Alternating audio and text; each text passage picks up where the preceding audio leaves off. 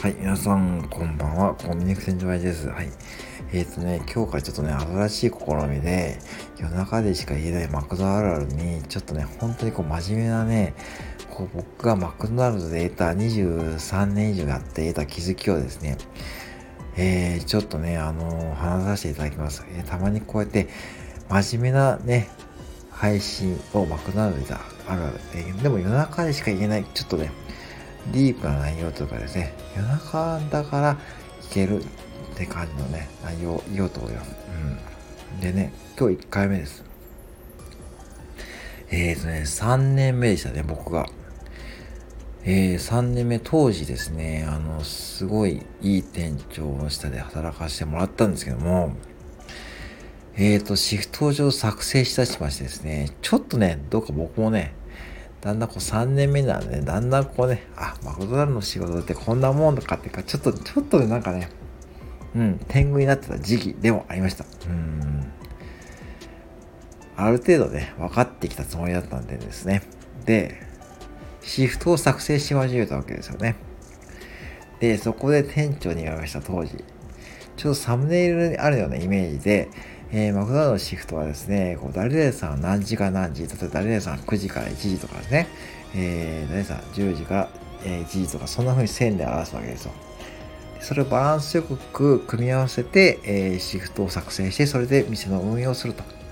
いうのがマクドナルドのお仕事の基本、基本とかね、基盤なんですね。で、まずこのシフト表を見たときに君は何を思うって言われました。うん、えっと思いました。えっ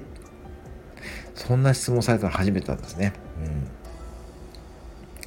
君これ何本っていつも数えとるやろって。来るのが、この時間に来る何本ってかね。それはね、あかんぞって言われました。意味わかりますか？何人って数えろと。これね、当時僕の周りの先輩マネージャーね、結構ね、何本って言ってたんですよ。だから僕もどっかでね、もう知らないうちに、ついね、何本、この時間何本来るがいるとね、数えてました。うん。それはね、絶対にこの先君がこのマクドナルドの仕事をやっていく上で、つまずくよって言われました。うん。人として見てないやろって感じです。要はね、そういうことです。マクドナルドはピープルビジネスなんで、本当にそうやって言われてます。これ有名ですからね、ご存知ですよね。いるかなマクドナルドはピープルビジネスなんですよねって感じですよ。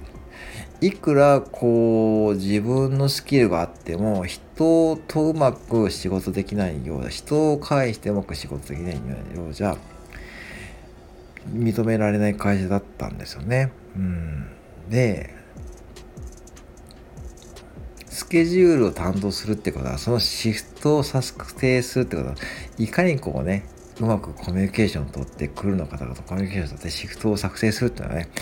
もうそれがねもうお店のね、こう、もう売り上げにもダイレクトにつながる作業なんで、もうそれが一番大事な作業になるわけですよ。もちろん食品の衛生管理もありますけども、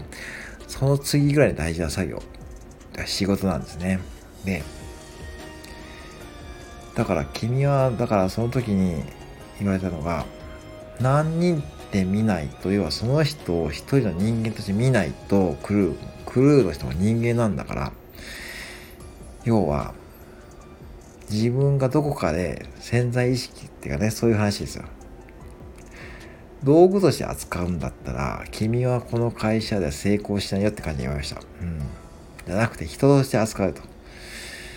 で、一番大事なのは何かというと、バックボーンを知れと。うん、わかりますか？できる限りクルーの方々のバックボーンとかを知っっておくのが一番大事な仕事だって言われましたね。うん。うん。だから言い換えると、バックボーンまで話してくれるような信頼関係を築けっていうことですよね。うん。ああ、これはね、確かに思いました。で、僕はそこからちょっと考え方も変わっても、それでね、頭こづかれた感じだったんで、で、やり始めたのはね、と、とりあえずですね、もうちょっとね、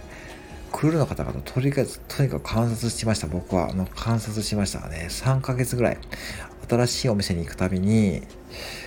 まあ、3ヶ月ぐらいですね、ちょっとクルーの方と、まあ、そんな積極的にコミュニケーション取らずに、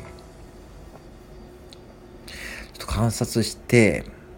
どんなことを話しているかとか、ね、どんなこうねシフトを出しているのかでなんでこんなシフトを出しているのかとね案に探りながらやってました。まあ時には直接話すことはあったんですけども。でだんだんそうやってやっていくうちにねうんなんかちょっとね来るの方々もねまあ分かってくるんでしょうね。結構ね向こうのからね話しかけてくれる機会も増えてであちょっとこの人はもしかしたらって感じの思われていたかもしれません。結構ねあのバックボーンとかねだんだんこう話してくれるようになってきたんですね。うん。あのー、だからまあこれは僕がやったやり方なんでもちろんそれがそれが全て正しいかどうかわかんないんですけどもまあ本当にねあのー、もうびっくりするぐらいのバックボーンね聞きましたよ。もうこれはねちょっと言えない言えないんですけども。かねあの家庭の事情とかですねなんでこの時間に働いてるかどうしてこの時間しか働けないのかっていうね深い事情を抱えた方もいっぱいいます。うん本当にマクドナルドは。うんでそういったことをね含めて考えて仕事をしてスケジュールを作ってるとやっぱしこうどっかで、ね、あのー、どうしてもスケジュールってねシフトを希望で組むんでねその方々の。まあねどっか穴が出てくるわけですね。うん。まあそういった時にですねお願いするわけですどうしてもね。これありますよね。まあその時にですねやっぱそういったバックボーンを知ってバックボーンまでえー、話してくれるような信頼関係築けていると結構ね協力的な方がね多くって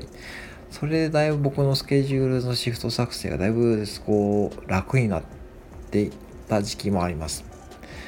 もちろん一筋縄ではいかない時もあったんですけども、うん、でもある程度そういったこのスタンスでやっているとですね、やっぱこう、うん、信頼関係にもあって、なんでしょうね、こう、お店がこう移動してもこう、そのお店が移動ね、する前のお店の方々と結構仲良くさせてもらってそういったこう、うん、プライベートでもね、こうなんかこう、つながる機会もあったんで、うん、まあだから不思議な仕事って不思議な仕事ですね、マクドナルドって。で、まあ、クルーの方々同士もね、これマクドナルドでクルーとしてアルバイトされている方もね、いると思うんですけども、まあ、どっかね、こう、学校とはまた違ったつながりができてね、うん、それが一番の魅力だと思います。うんで、やっぱそこにはね、その店のスケジュールマネージャーとかですね、そのスケジュール担当のマネージャーとか店長のやっぱこう人側が反映されると思うんで、やっぱね、楽しくないとね、クールの方すぐ辞めちゃうんで、でも楽しいってことはね、うーん、まあ、ある程度こうね、こう自分のね、スケジュール通り働けるってのはとてもいいんですけども、まあ、どっかね、その、やっぱね、その社員マネージャーとか店長との関係もね、やっぱ必要なこともあるんでね、うん、そこのバランスを取りながらやるとね、非常にこう、マクドナルドのお仕事が楽しくなると思います。で、まあ、今はちょっとわかんないんですよね。もう離れて2年以上経つんで。まあでも現役最後までスケジュールのシフトを作ってたんですよね。うん。まあでもそこからまあ僕の中での仕事感がちょっと変わって、まあ今に至るって感じですね。だからスタイフの配信でもそんなことを意識してる時があります。やっぱしこう、聞いてる向こうには人がいるんで、言葉で意識してるんで、やっぱ言葉遣いとかですね。うん。で、やっぱ僕が聞いて、あなんか違和感があるような配信は絶対にボツにしてるってのはそこがあると思うんですよね。だから、どっか繋がってるのかと思いました。はい。以上なんか伝わりましたかね。うーん。ってな感じでね。えー、たまにこんな感じでね、ちょっと真面目なね、ことをやっていこうと思います。はい。以上でございます。えー、まあね、今日もありがとうございました。